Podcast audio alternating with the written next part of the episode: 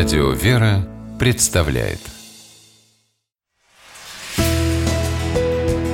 Литературный навигатор Здравствуйте! У микрофона Анна Шапилева.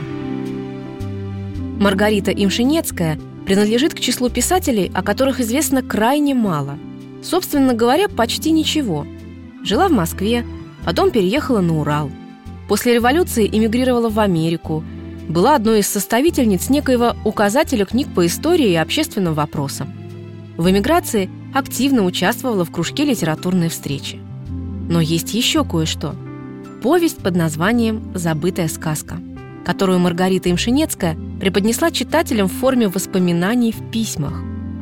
Разумеется, приписывать художественному произведению автобиографичность и стопроцентную достоверность было бы слишком смело.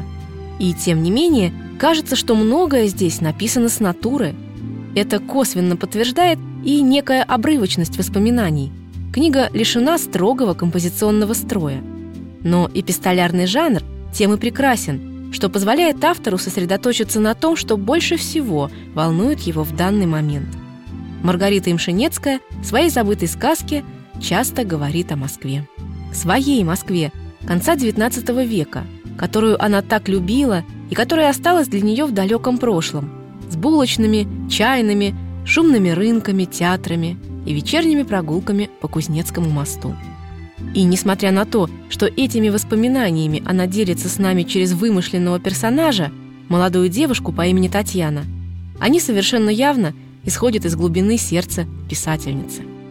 Книга изобилует и забавными историями, попадать в которые у главной героини был настоящий талант – так однажды в кафе ее приняли за англичанку. Девушка решила подыграть и в итоге стала свидетельницей бурного обсуждения собственной персоны двумя молодыми людьми, которые, конечно же, и не подозревали, что она все понимает.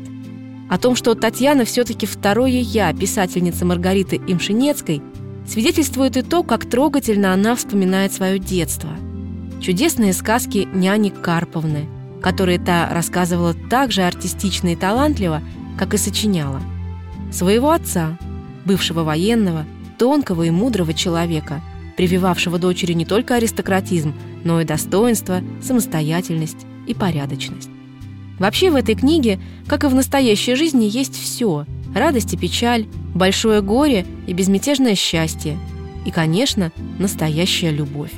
Неподдельная естественность, с которой написана повесть, делает чтение легким, а восприятие – органичным. Есть в ней что-то от прозы знаменитой Лидии Чарской, тоже умение схватить момент, запечатлеть порыв души, передать его не искаженным, не приукрашенным, а значит, настоящим и живым.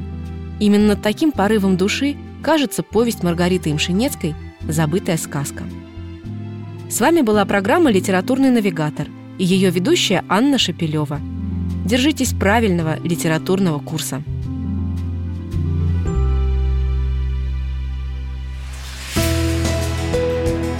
Литературный навигатор.